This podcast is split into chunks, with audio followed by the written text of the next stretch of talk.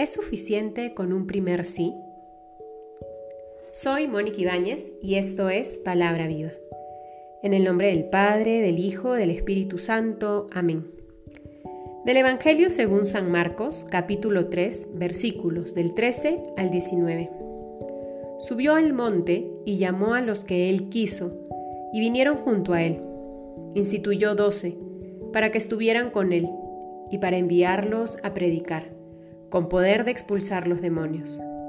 Instituyó a los doce y puso a Simón el nombre de Pedro, a Santiago el de Zebedeo y a Juan, el hermano de Santiago, a quienes puso por nombre Boanerges, es decir, hijos del trueno, a Andrés, Felipe, Bartolomé, Mateo, Tomás, Santiago el de Alfeo, Tadeo, Simón el cananeo y Judas Iscariote, el mismo que le entregó. Palabra del Señor. Hemos acompañado a Jesús en un primer momento cuando llama a sus primeros cuatro discípulos. Y en la medida que ha ido caminando por Cafarnaúm, Galilea, bordeando el mar de Galilea, han aumentado sus seguidores. Ha crecido el grupo de discípulos. Son muchos los que le acompañan en el camino los que le escuchan predicar la buena nueva, los que miran cómo se acerca a la gente a dar consuelo, a devolver salud, a dar palabras de aliento. Son muchas las personas que van acompañando el camino de Jesús, aprendiendo del Maestro. Sin embargo, Jesús, ante la necesidad, quiere elegir a 12. Quiere elegir a un grupo que le acompañe siempre, que recorra con él ciudades, que expulse demonios, que cure enfermos. A lo largo de este camino que hemos venido haciendo con Jesús, recorriendo este Evangelio de San Marcos, hemos visto la cantidad de curaciones que ha realizado el Maestro.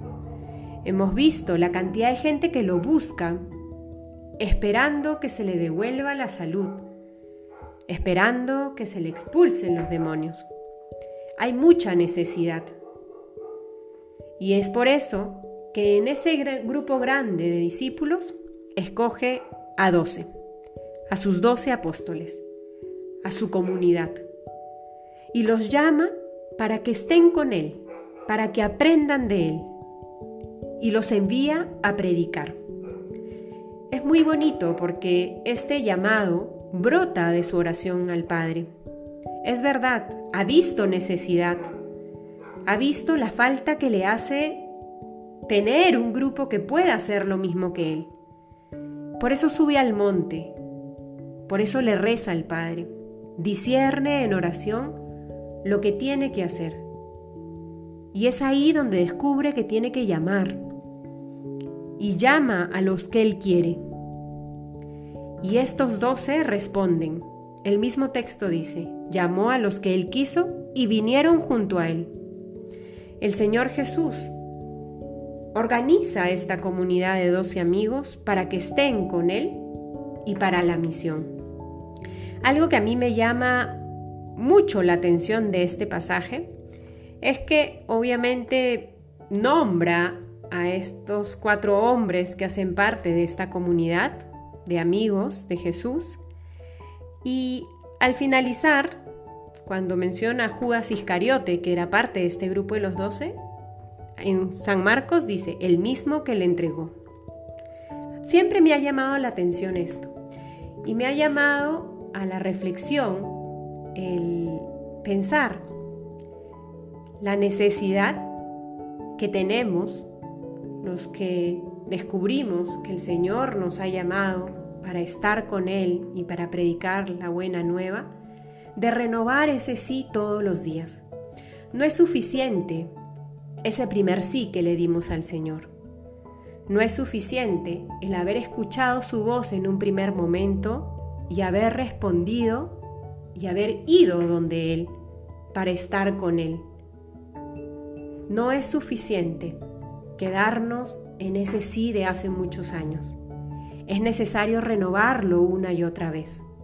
Porque así como el amor de Dios es libre, y en esa misma libertad se nos invita a responder en libertad, justamente porque es una elección, podemos elegir como Judas Iscariote entregar al Señor y dejar de seguirlo. Que el Señor nos conceda la gracia en este día de renovarnos constantemente en ese sí.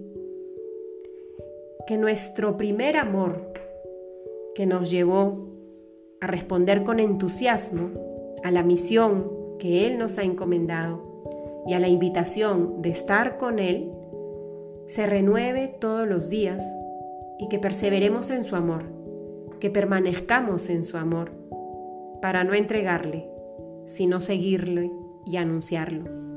Que este día el Señor nos conceda esa gracia y también que recemos de manera especial por todas aquellas personas que han sido llamadas a permanecer en el Señor, siendo parte de esta elección en medio de los discípulos.